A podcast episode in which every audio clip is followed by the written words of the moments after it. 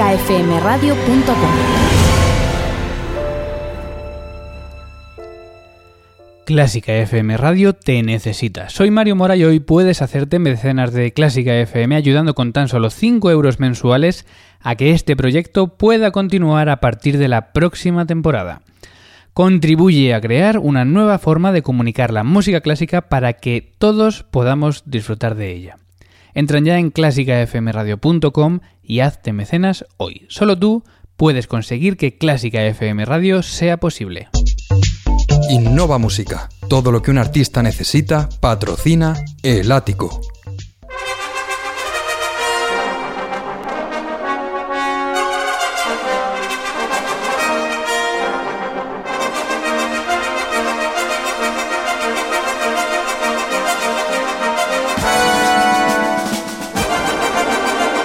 Saludos a todos, bienvenidos a El Ático de clásicafmradio.com, bienvenidos a un programa más hoy lunes 20 de marzo, día en el que vamos a hablar de una jovencísima pianista española que está triunfando por el mundo. Vamos a hablar del último ganador de Pasapalabra y diréis, ¿por qué? Bueno, porque es profesor de música en un instituto y además se va a comprar un piano con su premio, un caso que nos ha llamado mucho la atención. Y también vamos a comentar el paso de Dudamel por España, por Madrid y por Barcelona, porque no ha dejado muy buen sabor de boca a los críticos así que luego vamos a leer alguna de ellas y analizar su paso. Bienvenidos a El Ático.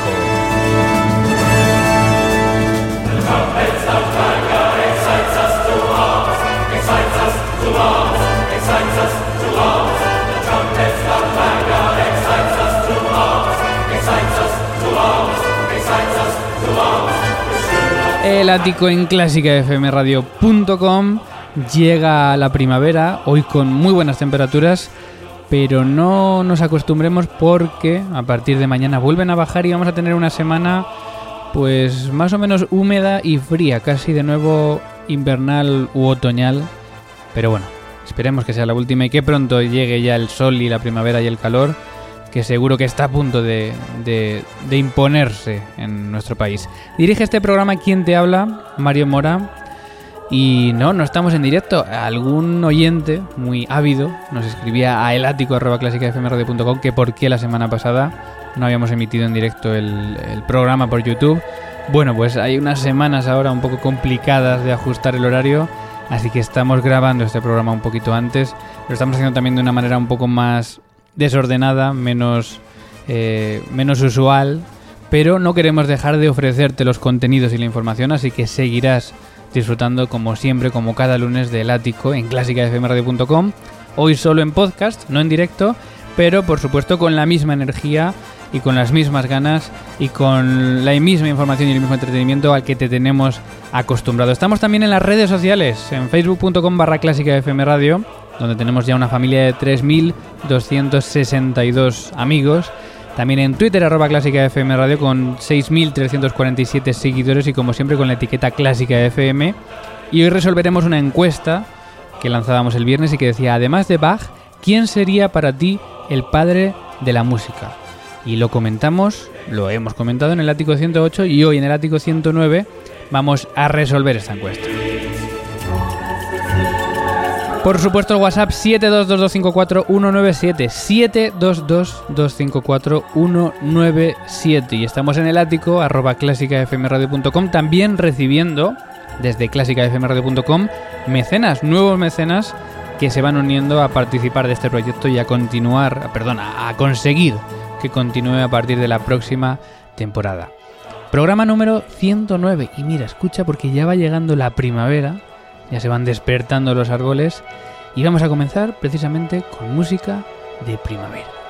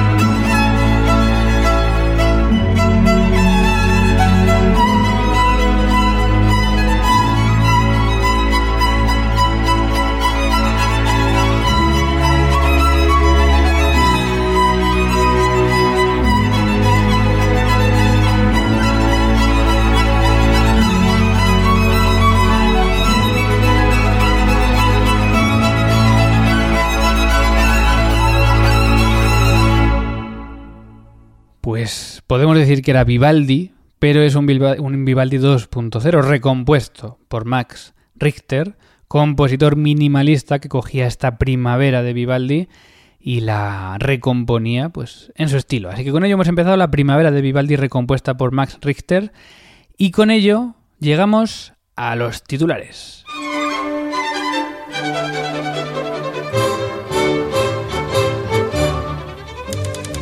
Titulares de este lunes 20 de marzo que tratamos hoy en el ático de clásicafmradio.com y que son tres. Primero vamos a hablar del éxito de una joven pianista española. Esta semana ha finalizado el concurso internacional de piano Aarhus en Dinamarca, en el que la jovencísima pianista Laura Mota ha logrado ser una de las finalistas. La joven de 14 años y alumna del profesor Jaime Pantín ha sido la única finalista con origen no asiático. Y más temas de los que vamos a hablar hoy en el ático. Un profesor de música, último ganador del bote de Pasapalabra. Julio Escartín, profesor de música de educación secundaria, pasa a formar parte de la historia del concurso de televisión Pasapalabra al completar el rosco de 25 palabras en el primer programa en el que participaba. Parte de su premio lo destinará a la compra de un piano.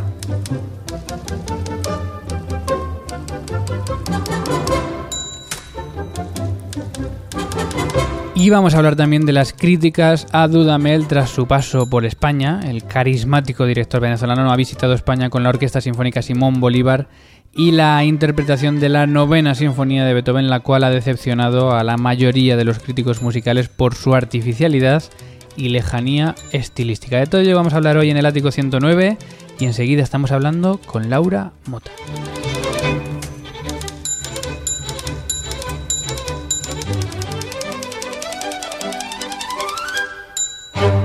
Elático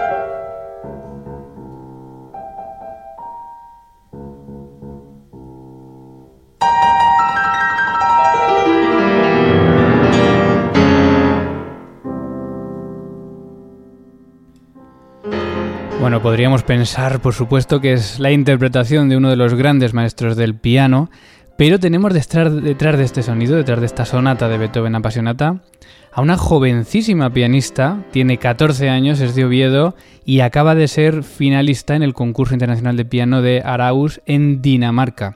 Ella es Laura Mota y la tenemos al teléfono. Laura, buenas tardes. Buenas tardes. Enhorabuena en primer lugar. Muchas gracias, muchas gracias. Bueno, ¿cómo fue este concurso? Pues yo para mí fue una experiencia única poder ya solamente presentarme, ser seleccionada para poder participar en el concurso. Porque además, bueno, claro. era mi primer concurso internacional y bueno, mm. un pues concurso con, con, muchísimo nivel. Estamos escuchando esta sonata apasionata, que además es una sonata muy difícil. ¿Qué otras obras tocaste, te acuerdas? Sí, eh, pues en primer lugar eh, toqué la humoresca de Carl Nielsen eh, a continuación toqué esta sonata. Eh, después toqué el estudio número 12, opus 25 de Chopin. Eh, y para terminar la primera fase toqué el alegro de concierto de Granados. Bueno, ¿cuántas, ¿cuántas fases hubo en el concurso? Dos. Dos fases. Y llegaste a esta final que además fuiste la única pianista no asiática, ¿no? Sí. ¿Cómo, cómo, ¿Cómo te sentías rodeado de rodeadas de asiáticos? Pues fue, fue muy divertido, la verdad, porque bueno, eran muy majos y, y bueno, la verdad que hablé bastante con ellos. Y, ¿Hiciste muchos amigos Sí, sí, hice, hice varios amigos, sí, de la categoría, de mi categoría y de otra categoría también, también hablé con gente. Bueno, una de las cosas que más sorprende, Laura, cuando vemos tus vídeos, que por cierto están disponibles en YouTube, los vídeos de este, de este concurso, es que se te ve con, con como muy tranquila, ¿no? Con mucha madurez. Eh, ¿Estabas nerviosa cuando estabas tocando? Sí, bueno, sobre todo en la primera fase sí que sí que he estado un poco nerviosa, sí. Pero bueno, ya cuando empecé a tocar ya me relajé un poco. Y normalmente cuando tocas conciertos, porque bueno, sabemos que has ganado también otros concursos en España, eh, cuando te subes al escenario, ¿cómo es Laura Mota? ¿Es una persona muy tranquila o, o tienes los nervios por dentro? Bueno, normalmente pues a lo mejor tengo tengo un poco de nervios, ¿no? Lógicamente, pero cuando me pongo a tocar y ya, bueno, ya llevo un rato tocando, pues bueno, ya se me quitan los nervios y disfruto de la música. ¿Cuánto tiempo llevabas preparando este concurso internacional? Que como tú has dicho era el primero que hacías, ¿no?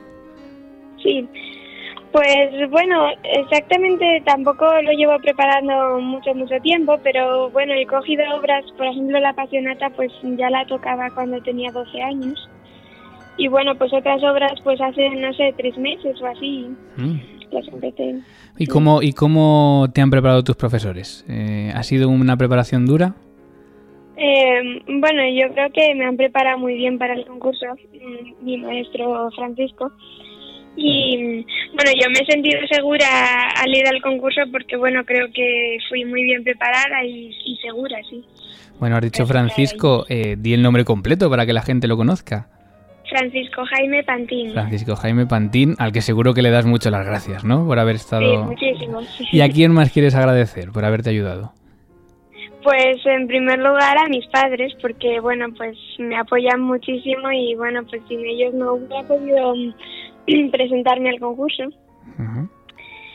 Y después pues mm, simplemente pues a toda la gente que ha estado apoyándome eh, desde mi profesor hasta pues los amigos de mi profesor, eh, la directora de mi instituto, Mm, También. eh, sí, bueno, y otras personas Sí. del, del, del- de un curso que hice en León que también me han estado apoyando.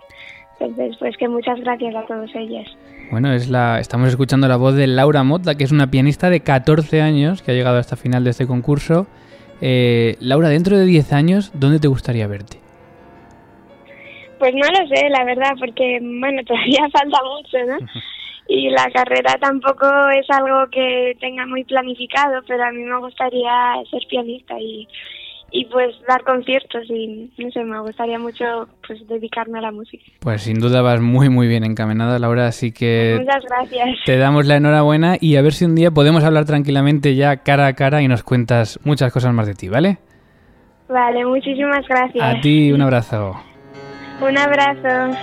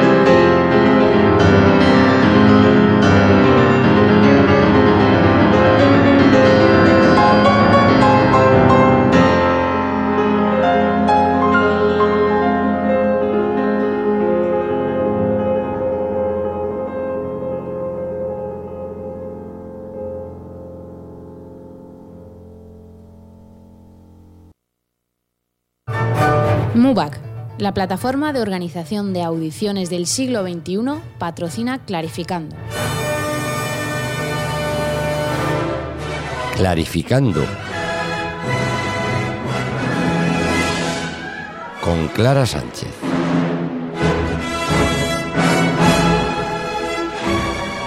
Con Clara Sánchez, que ya está aquí. Clara, buenas tardes. Muy buenas tardes, Mario. Y que hoy nos tiene un poco mosqueados porque no sabemos lo que va a pasar a partir de ahora. Hoy me he negado a pasarles el guion, tanto a Mario como a Ana, porque creo que ya es hora de, bueno, de una sorpresa. A Hace ver. unas semanas celebrábamos el Ático 100, que ya son muchos programas, y aunque Clarificando no lleva tantos, yo creo que sí son suficientes como para haber aprendido algo de audiciones, ¿no, Mario? O sea, que nos vas a poner a prueba. Examen sorpresa. Oy, oy, oy. Madre mía, Estamos muertos. Venga, veamos lo que han aprendido nuestros queridos Ana, Laura y Mario en estos programas de Clarificando. A ver. y, y les toca Yo Soy la audición. Así que bueno, los que nos escuchen también pueden comprobar cuántos saben sobre, sobre este tema, las audiciones de orquesta. Pregunta número uno. ¿Cuántas preguntas hay? Eso no se sabe. No quieras Pero saber esto más es, un, de lo que... esto es un concurso aquí, ¿no? Algo aquí. Algo, algo habrá. Lo que pasa es que Ana tiene ventaja porque ya ha hecho audiciones. Yo nunca he hecho audiciones. Se siente. No, no, no te puedes quejar, has estado escuchando muchos clarificandos, llevan más de 35 y por eso os lo traigo en este momento. Pregunta número uno, ¿qué son los trial? Mario. Los trials son los periodos de prueba que tienen los músicos en las orquestas cuando han sido exitosos en una audición y quieren probarles para ver cómo funciona. Ana, ¿estás de acuerdo? Completamente. Ajá. Bien, Pregunta correcta, de- necesitamos de sí, a nuestro becario. Necesitamos aquí un poco de cantina. Clean. Venga, voy con la pregunta número dos. Esta para Ana. Venga. Ana, dime al menos un instrumento que no es el mismo para las audiciones en España y en Alemania. Esa es fácil. Ah, es fácil también, también. Eh, el clarinete. El clarinete. Venga, dime otro, Mario. Eh, la trompeta. Otro más, Ana. Adiós. Yo tengo otro, yo tengo otro. No, Venga. flauta no, fagot no, oboe tampoco. Eh, Nos la- lo dijeron hace- Rebote, rebote. Venga, rebote para Mario. Los timbales. Nos lo dijo hace muy poco Gabriel Robles en, en Clarificando, No con su estaba, entrevista. yo, no estaba yo atenta. ese día. Bueno, eh, iba, era difícil, ¿eh? al final parecía fácil. Venga, ¿Más? otra más. Pregunta número 3. En el Clarificando especial del Látigo 100, muchos de nuestros oyentes nos enviaron sus audios diciéndonos qué audiciones habían estado mejor organizadas y por qué. ¿Quién se acuerda de algunas de las razones dadas y algunas de las orquestas que salieron Oh, ese día? eso sí que es difícil. Ah, Eh, yo me acuerdo que me sorprendió que casi la única española fue la ONI sí. También salió la de Bilbao. y la de Bilbao. Eh, las razones, la verdad es que no me acuerdo, pero yo creo que tenían muy en cuenta que cuidasen al candidato, sobre todo, ¿no? Que, le, que tuviese un aula para estudiar. Eso, por ahí va por ahí va que estuviese todo bien organizado, que estuviesen los horarios bien, bien puestos. Bueno, Ana, la vamos a perdonar porque no pudo estar en esa hora del ático 100. Ese día falte. Ese día te ponemos falta. Bien, bien, venga, ánimo. Ya solo quedan 46 preguntas. Vamos a por la cuarta. En esta temporada 2016-2017 hay un instrumento para el que están saliendo muchas plazas. Lo hemos repetido varias veces en Clarificando. Más que para cualquier otro. ¿Cuál es ese instrumento? Le dejo a Ana. Eh, Venga. me la juego. ¿Viola? Viola, sí. Es el año de la viola. Es el año de la viola, lo Sí, llevamos eso sí me suena, lo del año de la viola, sí. Muy bien. Venga, me voy a portar bien, no van, no van a, A quedar ver. 46. Va a quedar ya casi solo una. En Clarificando, siempre defendemos que no se debe usar el telón de las audiciones. ¿Por qué, Mario? Que no se debe usar. ¿Hemos defendido que no se debe usar? ¿Qué crees, Mario? ¿Qué Yo creo que, respondes yo a la creo que defendemos lo contrario, ¿no? Vale, vale, venga. Era la pregunta trampa, tengo que reconocerlo. Qué vivo no, has pero es estado. verdad que hay debate. Que hay gente que dice que no se debe usar porque tapa el sonido o cosas de estas. Eso es, es un tema siempre a debatir, es verdad. Pero es verdad. clarificando es con telón, siempre. Bueno, tengo que, eso, esta era la pregunta trampa, tengo que confesaros que esta sección que os, os he traído hoy ha sido inspirada en gran parte por la cantina y sus ya famosísimas preguntas a cumbreras e incluso a iglesias. Y, y ya vamos con la última, venga, no voy, nos ganando, voy ganando por goleada. Yo le voy a dejar a Ana que Pero responda. ahora. ganando, si hemos tenido dos cada uno. Bueno, en esta dos. vamos a hacer como la de los instrumentos. Vais a ir diciendo Como en el 1, Venga, 2, 3. una cada. Venga. la última. Decidme al menos dos orquestas españolas que tengan academia orquestal. Ana Laura Iglesias. mm, mm, mm, Euskadi. Euskadi, bueno, te la voy a dar por válida. Euskadi Eh, regular. realmente tiene un máster que ha comenzado Eh. el año pasado, del que también hablamos en Clarificando, que da la posibilidad a los inscritos en el máster de tocar algún programa con la orquesta de Euskadi. Mario, que no sé, es que no sabía ni que había una. no me atienden, no me Eh, atienden estos en Clarificando. fatal. espera, espera. fatal. Porque la ONE no tiene. La, ONE tiene. ¿Tiene academia? La ONE tiene academia. También lo hablamos en el Ático 100 con Miguel Jiménez, el primer, el cello solista de, Pero ¿y cuál de es la la orquesta? O- Es eh, una academia con los con algunos de los miembros de la JONDE O sea, que, es hacen que una... están dentro como si fuese un trial casi. Bueno, no. No, no, hacen, en- creo que son tres programas al año. Tienen que hacer una prueba aparte, no les vale simplemente con estar en la JONDE. ¿Y cómo se llama la orquesta? Y es una Ensemble. academia, la academia de la ONE. Sí, Joder. pero hay más. Ana. Eh, Navarra. Muy bien, Navarra. Navarra también hablamos que, que la Orquesta Sinfónica de Navarra tiene también su academia funcionando desde hace un par de años, si no me equivoco. ¿Hay y más? hay por lo menos otra más. Eh, Si me la decís, es, es de 10, ¿eh? Barcelona, ¿no? No, no Yo vale. diría Granada. Que yo sepa, Granada no tiene. Mm. Es Asturias. orquesta joven. Oviedo. Oviedo como orquesta. Bueno, a ver, no lo han hecho mal, no lo han hecho mal. Seguro que alguno de, de nuestros oyentes lo sabe. Está en el norte, no es en La Asturias. de Santiago. Es Santiago, Ah. eso es. Ah. La Academia de, de Altos Estudios Orquestales, que además es la más antigua, lleva varios años, y que también, bueno, pues da unas becas a los alumnos que pasan la audición y están ahí un año tocando bastante integrados en la orquesta y recibiendo formación. Es verdad. Bueno. Bueno, no ha estado Oye, no mal. lo hemos hecho mal, yo No, creo que no. Bastante bien. Venga, ¿eh? os pongo un 5. Bueno. Raspadillo, pero bien. Bueno. Pues- Bueno, ya comentarán nuestros oyentes qué les ha parecido, si sabían todas las preguntas, si no. Y, y nada, volvemos pronto con clarificando y más novedades sobre audiciones de orquesta. Gracias, Clara. Gracias.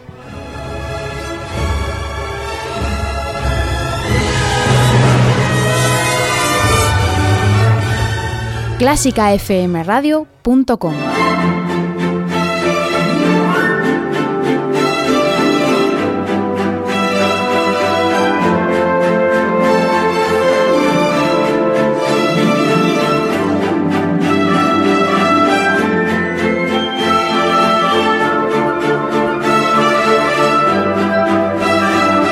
seguimos en el ático de clásicafmradio.com dando un repaso a las redes sociales. Comenzamos con la encuesta CFM que lanzábamos el viernes y que lleva todo el fin de semana activa. Se acaba de cerrar y decía, además de Bach, ¿quién sería para ti el padre de la música?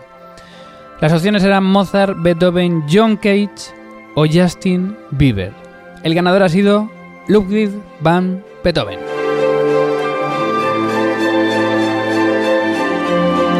Beethoven que se ha llevado el 47% de los votos.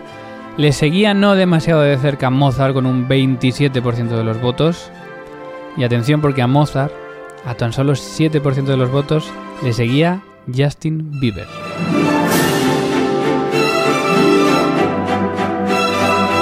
Lo cual nos da a entender un poco el humor de nuestros oyentes, lo cual nos encanta también, porque le han dado a Justin Bieber un 20%. eh, y la pregunta era, además de Bach, ¿quién sería para ti el padre de la música? Pues sí, por supuesto, Justin Bieber podría ser en otro mundo. John Cage se ha llevado un 6%, así que bastante menos que también que Justin Bieber. Así que el ganador ha sido Beethoven en esta encuesta CFM y hemos recibido también algunos otros, algunas otras propuestas. Por ejemplo, Diego Ujaldón, arroba Diego Ujaldón, nos decía que Monteverdi. Y Sandman, nos decía Adán. Supongo que también con, con cierto humor. Eh, también otros tweets en arroba clásica FM radio, arroba bea barra baja mg, decía viendo la cantina de clásica FM radio en pantalla grande con Miguel Fagot. La cantina que tuvo lugar este jueves y que por supuesto puedes eh, recuperarla tanto en YouTube como en clásicafmradio.com. También el artículo comentado del ganador de Pasapalabra Julio Escartín, con el que vamos a hablar enseguida. Y decía Carmen Ilustres, y la ley de educación que no valore la música. Y Paqui Le- León le decía, un campeón. Bueno, pues después vamos a hablar con él y le vamos a preguntar también sobre qué piensa sobre la educación musical en nuestro país. ¿Qué ha sido lo más escuchado de la semana en clásicafmradio.com? En el número 3, en el bronce, Clásica 2.0 con Berta Herrero y su capítulo Led Zeppelin hacen clásica. En el número 2, los 50 de Clásica FM, última ronda sinfónica. Y en el número 1 tenemos a Fila 1 con el concierto Emperador, el concierto para piano y orquesta número 5 de Ludwig van Beethoven.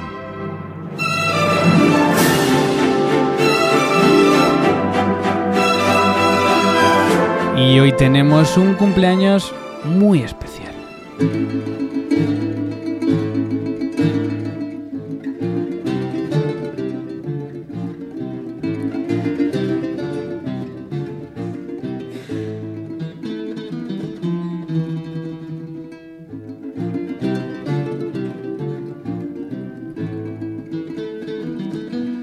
Y es que suena música española porque hoy cumple años, cumpliría años, María Rodrigo, una de las compositoras de las que hemos hablado últimamente en el ático, compositora un poco perdida en el siglo XX porque la historia no supo valorar lo que hacía y gracias a José Luis Temes se está recuperando su música. Estamos escuchando de parte del Cuarteto Aguilar la copla intrusa de María Rodrigo.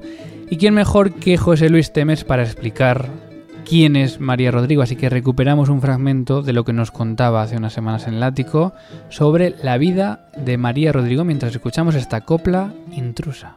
No cabe hablar en propiedad de que sea la primera mujer compositora en la historia de España. Pero claro, aquí, eh, como pasa siempre, eh, el asunto no es la polémica de la respuesta de sobre si es la primera o no, sino de la pregunta. Siempre he dicho, y perdón por la digresión, que el problema de si cree usted en Dios o no, es usted creyente o no, no es lo que respondamos, sino qué entiende usted por creer en Dios. eh? Si hubiéramos evitado muchas guerras y muchas muertes, muchos millones de muertes, si hubiéramos matizado no la respuesta, sino la pregunta. Bueno, ¿qué es la primera mujer compositora?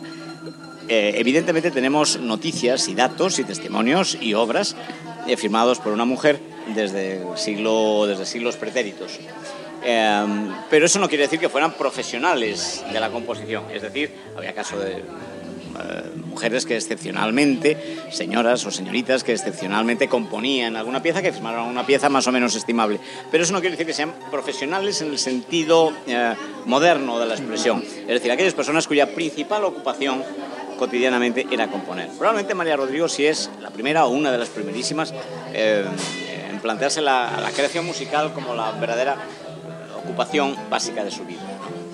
Eh, en todo caso, también fue la primera mujer en estrenar una ópera en España. De eso no parece haber, no parece haber duda.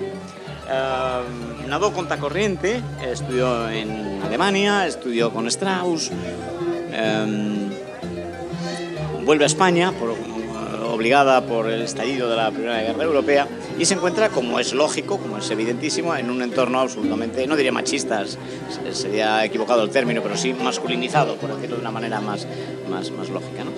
Eh, la protege enormemente Joaquín Turina, eh, que ve, descubre un enorme talento y de hecho la obra que dio eje a, este concierto del que ahora Mario tú hablabas, eh, que es Pequeriana, la tenía que haber compuesto Jo- Joaquín Turina puesto que iba a ser un póker de sevillanos. Es decir, el punto de partida de Bequeriana es que la leyenda que da origen a la obra y al título es de Gustavo Adolfo Becker, bequeriano, que el libreto es de los hermanos Serafín y Joaquín Álvarez Quintero, de Utrera, Sevilla, y compuesta la música por un sevillano que era Joaquín Turina.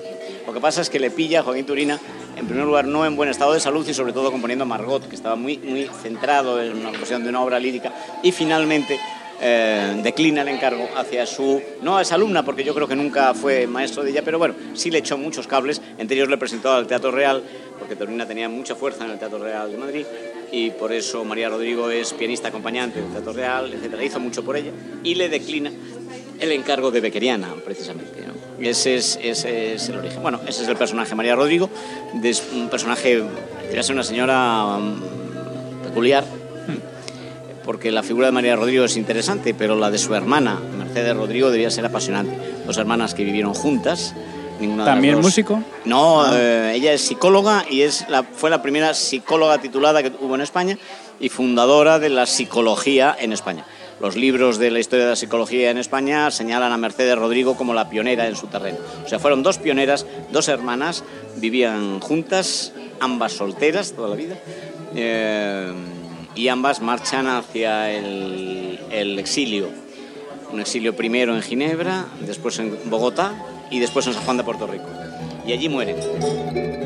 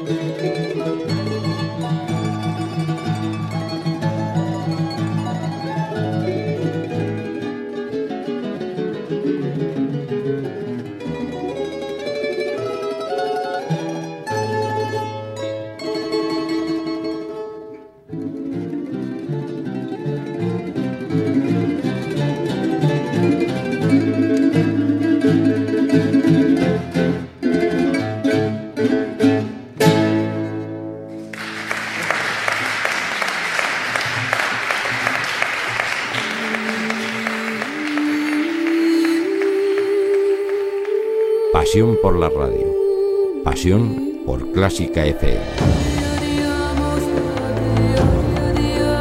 Estamos en el ático de clásicafmradio.com Y bueno, contando que por ejemplo hace unos días se celebraba el concurso Pasapalabra en Telecinco, llegaba un nuevo concursante, Julio Escartín, y en su primer programa pasaba esto.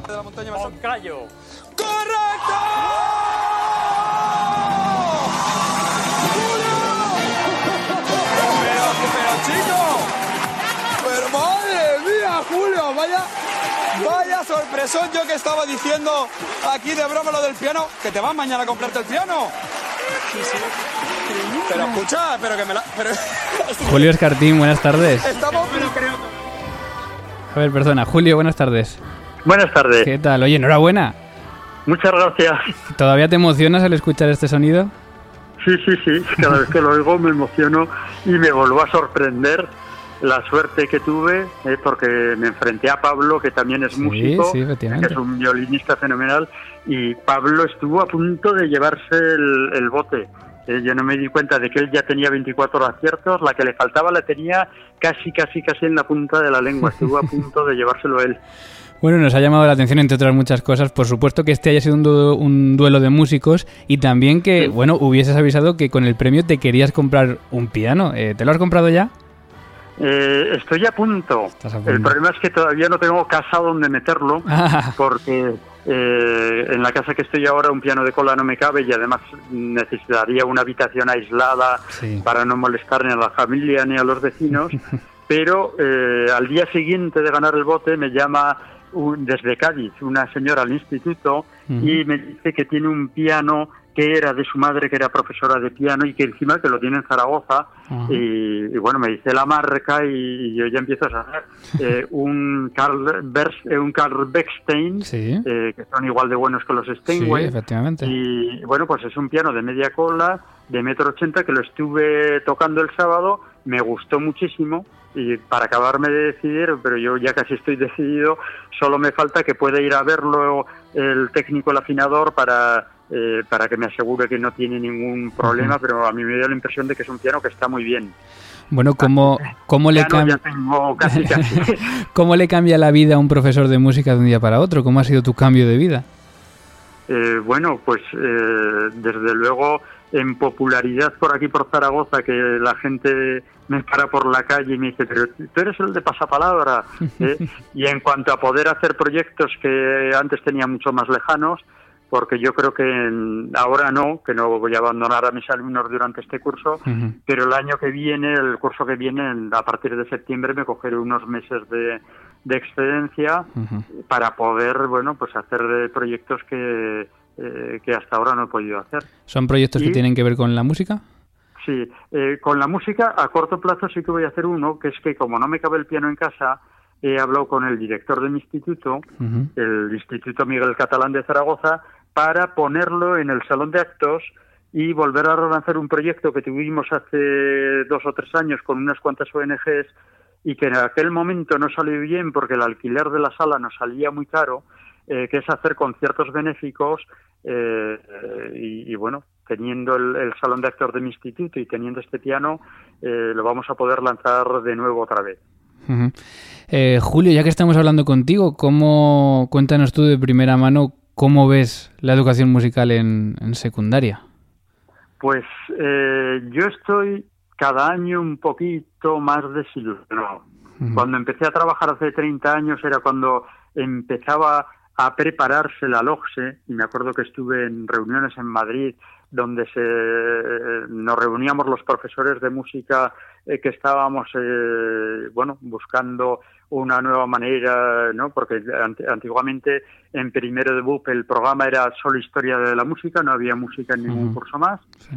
Una vez que empieza la LOGSE, la LOGSE ya está en varios cursos, está en primero, en segundo, en tercero de eso, con un programa mucho más, eh, más lógico, eh, donde no solo es historia de la música, sino también se canta, se, hay una parte de baile y movimiento, hay una parte de tocar instrumentos, y entonces era un programa mucho más interesante, pero a medida que pasan los años, los distintos gobiernos que se van sucediendo, eh, por un lado, eh, restringen otra vez más, sobre todo en tercero de eso, eh, la programación hacia la historia de la música y por otro la, eh, la guinda la tuvo Bert haciendo que la música sea una asignatura eh, no me acuerdo el nombre que le dan, pero bueno, una asignatura de segunda, ¿no? Una asignatura que no es obligatorio eh, ofrecerla y que en muchas comunidades autónomas se sigue ofertando, pues porque como estamos ya los profesores contratados no nos van a echar a la calle y se sigue dando.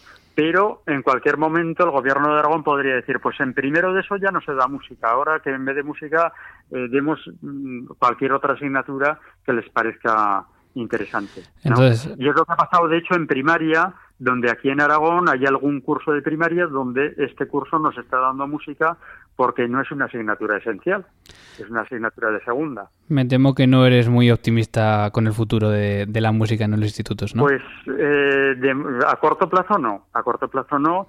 Eh, yo ya digo que la ley verde ahí está haciendo mucho daño y lo grave es que a las asignaturas que consideran de primera, sobre todo en cuarto de eso, les consideren asignaturas académicas. ¿Eh? Cuando la academia, la palabra viene de el Monte Academos, donde Platón eh, organizó su famosa escuela, y eh, la base de la educación para Platón eran la música y la educación física. cuesta entenderlo, sí. Y le llaman enseñanzas académicas a cualquier cosa que no sea la música y la educación física. Bueno, Julio, no nos extraña que... también que los ministros tienen muy poca cultura. No nos extraña que hayas ganado este concurso porque demuestras cultura en cada cosa que dices, ¿eh? Así que enhorabuena, eh, Julio Escartín, último ganador de Pasapalabra y profesor de música actualmente en, en un instituto en Zaragoza. Enhorabuena y muchas gracias por atendernos. Muchas gracias a vosotros. Un abrazo. Adiós.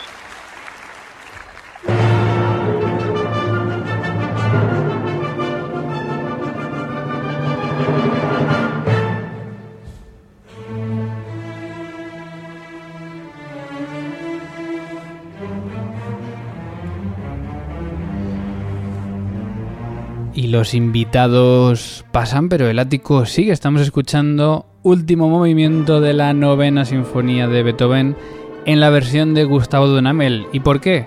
Porque la ha tocado recientemente en Madrid, en Barcelona, y ha habido críticas y no han sido buenas. Vamos a en un segundo con ellas.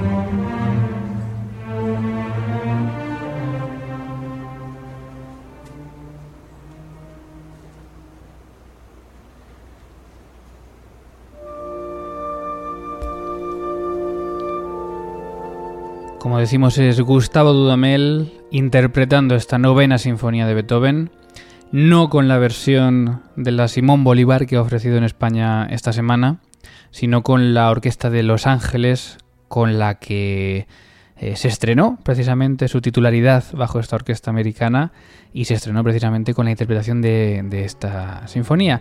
Nos ha llamado la atención, recuperando un poco el tema de Dudamel, en su momento hablamos del problema de Dudamel, un artículo de Clásica FM en el que se comentaba mm, el porqué de las críticas a este, eh, perdón, a este director de orquesta eh, que hubo a raíz de su concierto de Año Nuevo.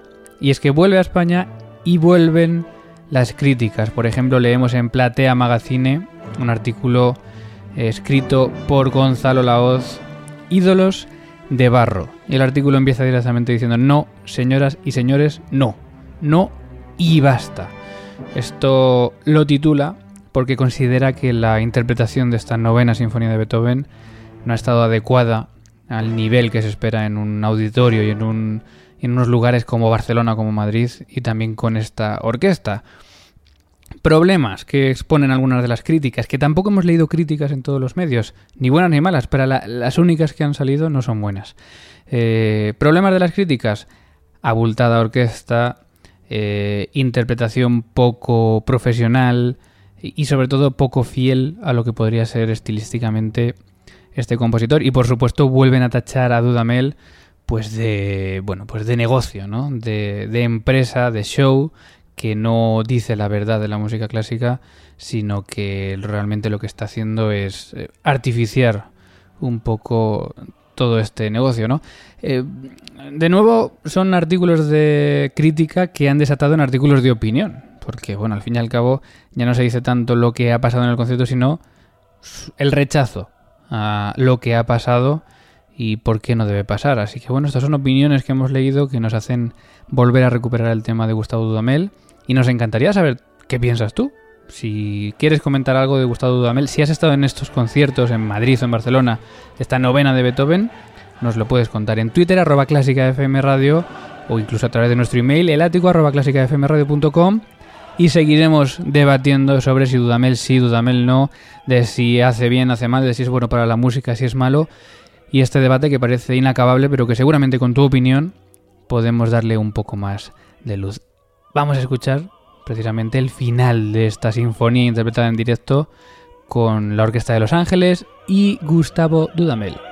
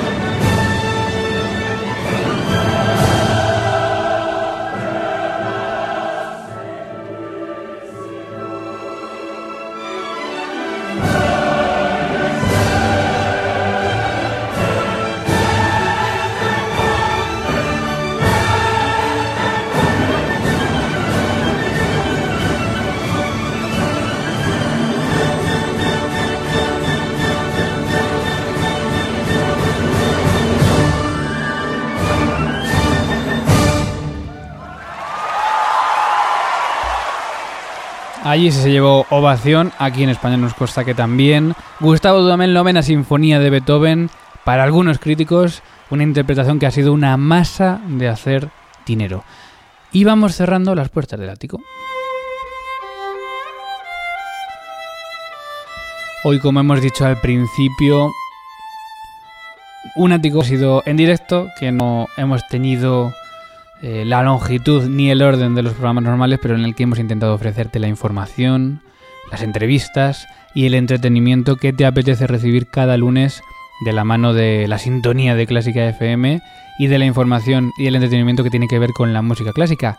Y nos despedimos como siempre con una cita de un compositor y en este caso va a ser mm, del que para muchos es el padre de la música, hablábamos de él el pasado viernes por el Día del Padre eh, y es que además mañana es su cumpleaños y precisamente esta es la semana Bach y vamos a hablar de él el próximo viernes también en el ático 110. Y Bach dijo, entre otras muchas cosas, el único propósito y razón final de toda la música debería ser la gloria de Dios y el alivio del espíritu.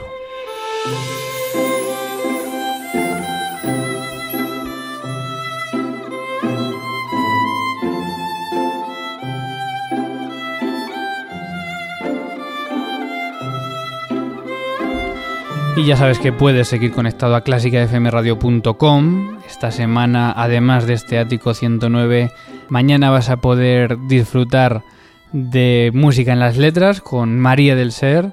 El miércoles vuelve fila 1, me parece que con cuadros de una exposición, pero ya nos lo contará Ana. El jueves recuperamos clarificando y el viernes vuelve el ático con la semana Bach. Muchas gracias a todos los que habéis estado por aquí, también a Laura Mota, Julio Escartín, y nos vemos el viernes. Se despide quien te habla, Mario Mora. Feliz semana. Adiós.